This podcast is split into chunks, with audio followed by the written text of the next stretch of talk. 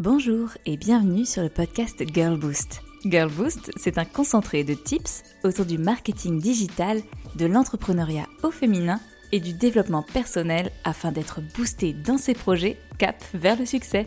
Rendez-vous chaque lundi pour un nouvel épisode afin de lancer la semaine du bon pied. Que l'on parle d'influenceurs, de vlogueurs, d'instagrammeurs ou de marques puissantes en e-commerce, avez-vous remarqué leur régularité dans leur contenu? Leur créativité dans leur contenu, la corrélation entre ce qu'ils vous proposent et ce qu'il se passe actuellement sur le marché, Covid, masqué, et la multiplicité des points de contact.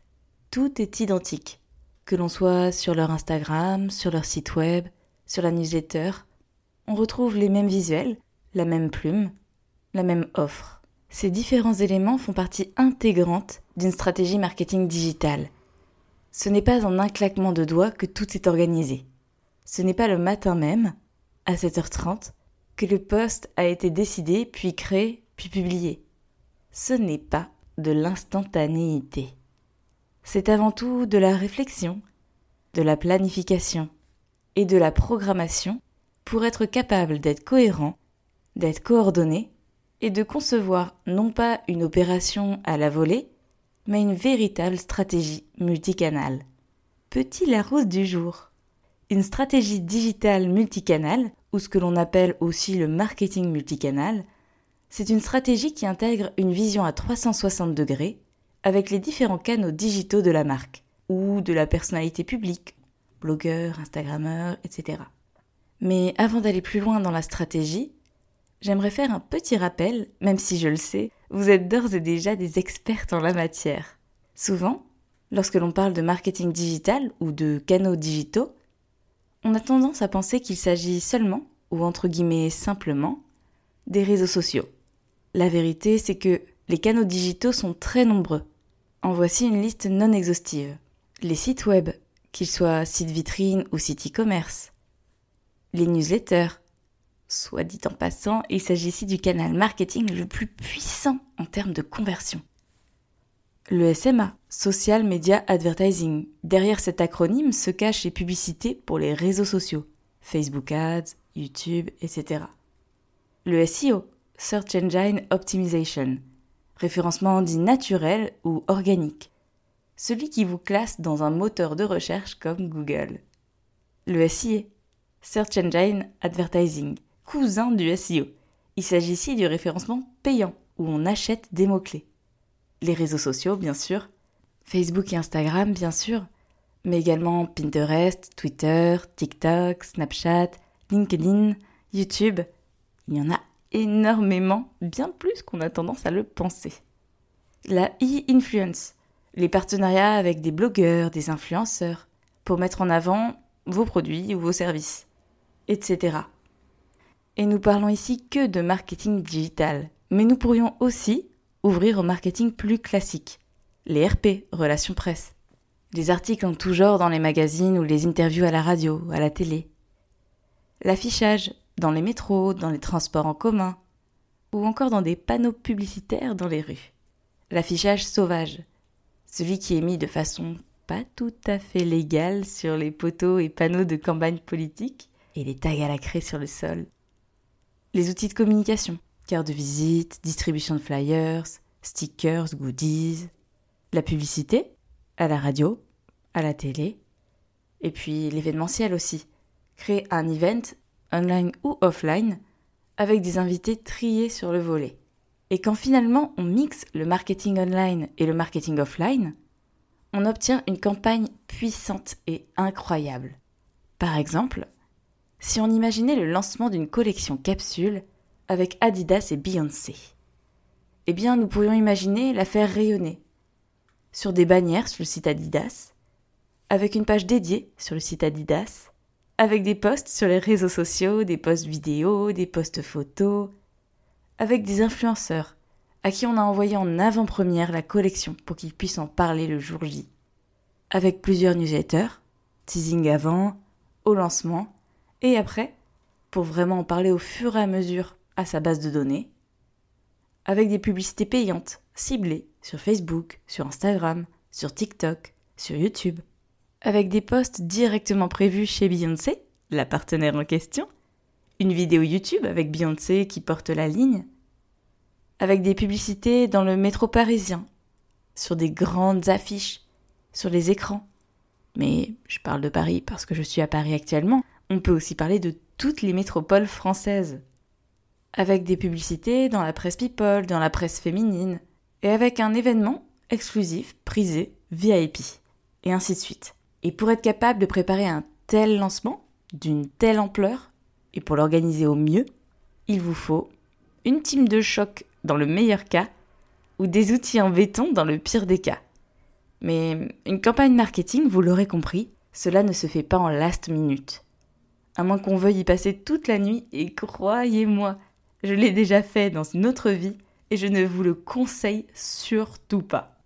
Maintenant que vous voyez un peu plus ce que c'est, une campagne marketing bien orchestrée, je vais vous livrer trois méthodes pour vous aider à composer des campagnes marketing multicanal. Méthode numéro 1.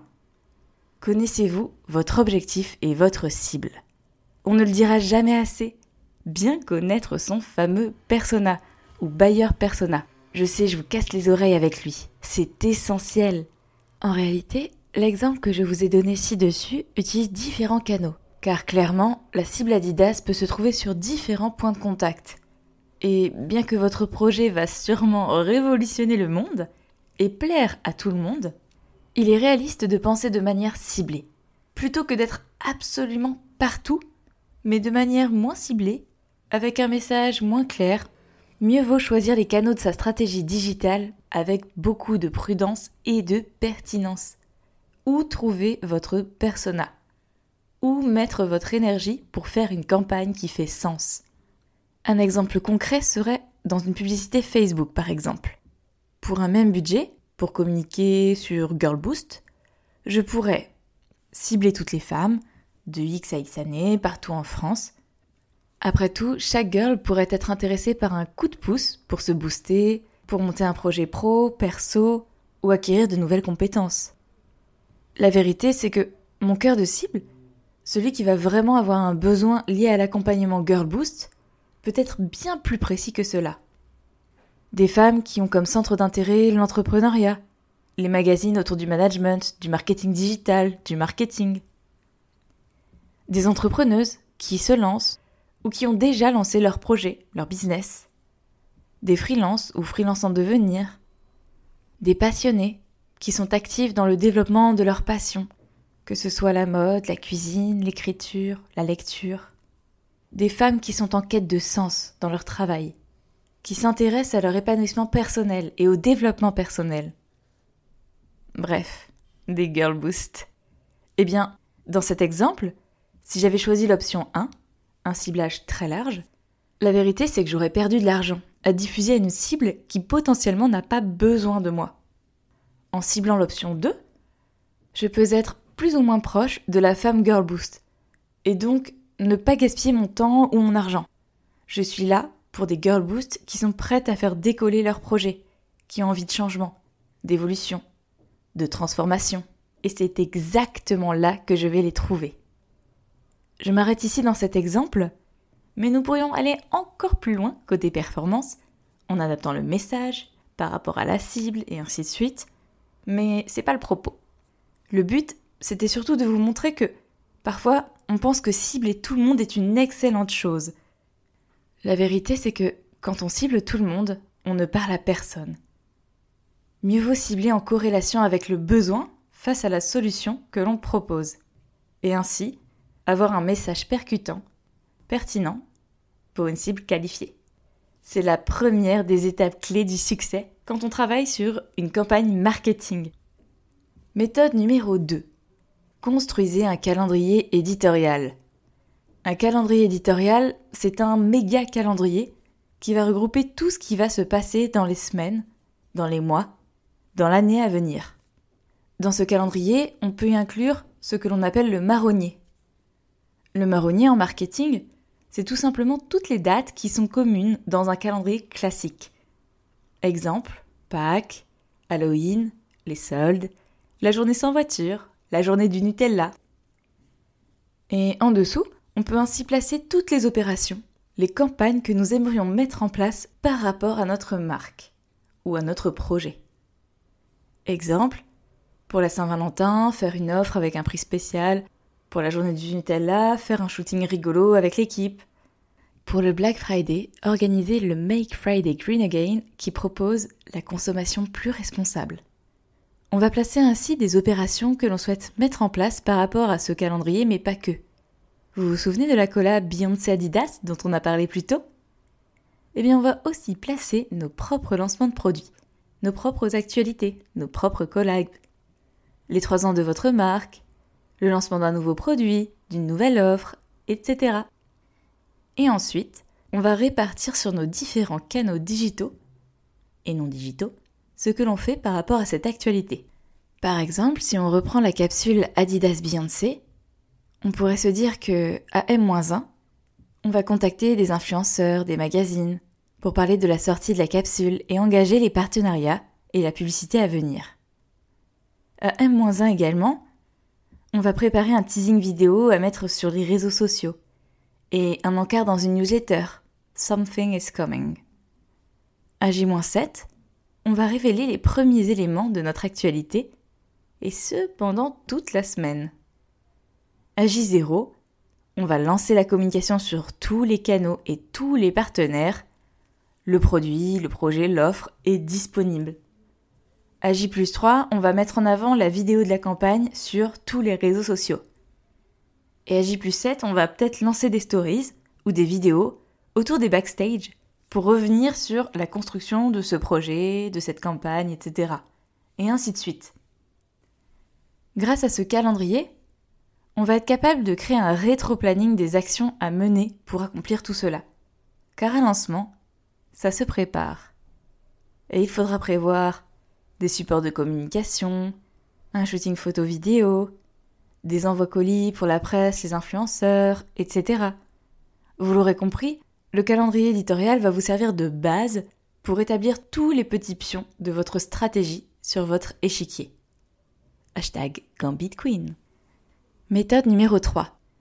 Mettez en place une stratégie de recyclage de contenu.